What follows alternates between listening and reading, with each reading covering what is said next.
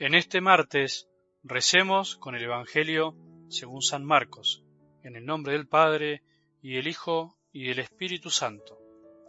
Jesús entró a Cafarnaún, y cuando llegó el sábado, Jesús fue a la sinagoga y comenzó a enseñar.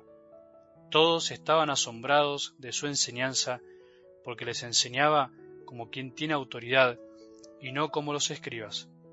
Y había en la sinagoga un hombre poseído de un espíritu impuro, que comenzó a gritar, ¿Qué quieres de nosotros, Jesús Nazareno? ¿Has venido para acabar con nosotros? Ya sé quién eres, el santo de Dios. Pero Jesús lo increpó diciendo, Cállate y sal de este hombre.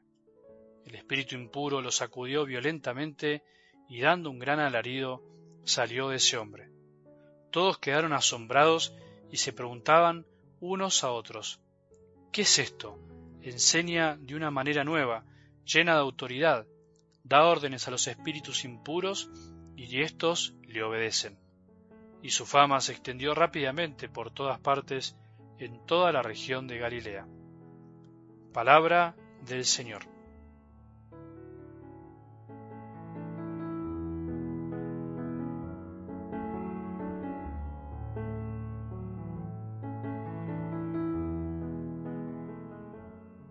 Debemos reconocer que a veces usamos muy mal la palabra poder, o también podríamos decir que usamos mal el poder que todos tenemos.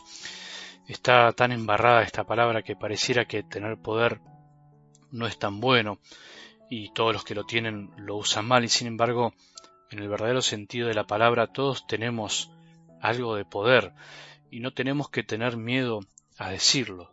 Ser hombres creados imagen y semejanza del Creador es tener libertad y tener libertad es tener un gran poder en nuestras manos. Vuelvo a decir, que mal usamos a veces la palabra poder. Incluso la usamos mal para hablar del mismísimo Dios, de Jesús, que se hizo hombre. Sin embargo, el Evangelio del domingo decía, detrás de mí vendrá el que es más poderoso que yo.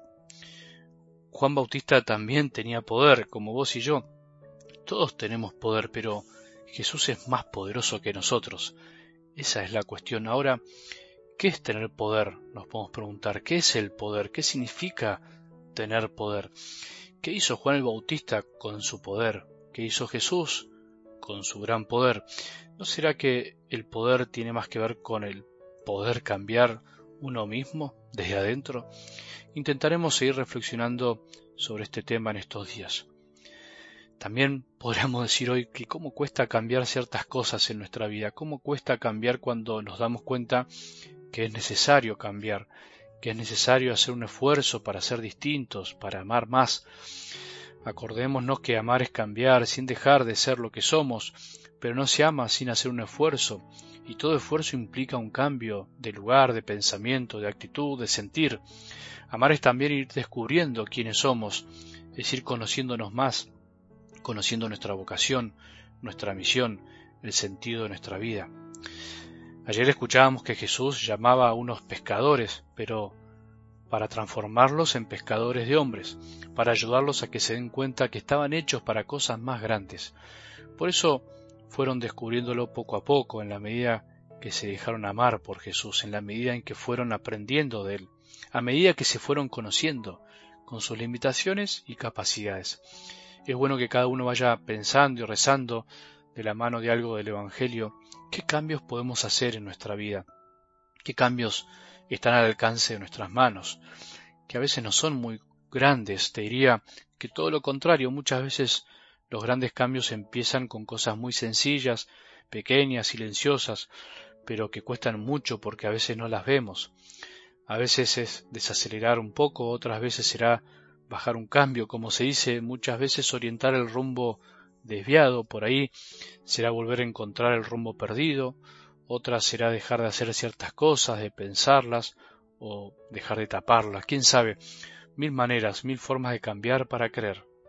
¿Cambiar por cambiar? No. Cambiar y creer, cambiar para encontrar el reino de Dios que está entre nosotros y no lo vemos. Creer que Jesús vino a inaugurar una etapa nueva de la historia, de nuestra vida, como aparece claramente en la palabra de hoy. La primera acción concreta de Jesús es la de expulsar un demonio. Es verdad que dice que Jesús enseñaba, enseñaba de una forma distinta, con autoridad, o sea, haciendo lo que decía, no como nos pasa a veces a nosotros que enseñamos lo que no hacemos. Pero tengámonos en la autoridad de Jesús para vencer al malo, al maligno. No hay que olvidarse de esto, no podemos pasar de largo en el Evangelio esta realidad. Jesús vino a vencer el maligno y lo hizo claramente. ¿Qué querés de nosotros, Jesús Nazareno? Has venido a acabar con nosotros, le dicen. Sí, Jesús vino a acabar con el malo en este mundo y lo que nos hace mal. El demonio es un mentiroso, pero a Jesús no le puede mentir.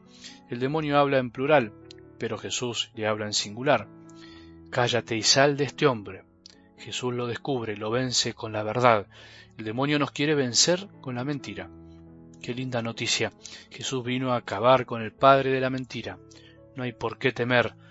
Tenemos que temer. No hay que negar su existencia y su insistencia en alejarnos de Jesús, pero no hay que darle más entidad de la que tiene. Jesús vino a acabar con su poder, vino a vencerlo para que nosotros aprendamos a vencerlo con la verdad. Un cambio que está al alcance de nuestras manos, de nuestra decisión, es salir de la mentira dejando que Jesús la eche con su palabra, no dejarnos engañar por el demonio que siempre prefiere mentirnos y mantenernos en el silencio, en la falta de verdad. La verdad espanta al demonio, la verdad lo aleja, no porque estemos poseídos, eso es muy raro, sino porque muchas veces no enfrentamos nuestra propia verdad, la verdad de lo que nos pasa, la tapamos, la ocultamos, la pateamos para adelante y por eso andamos así, como se dice, a los tumbos. Pidámosle al Señor que hoy nos conceda la gracia de ser más sinceros con nosotros mismos y con Él. Que tengamos un buen día y que la bendición de Dios, que es Padre misericordioso, Hijo y Espíritu Santo, descienda sobre nuestros corazones y permanezca para siempre.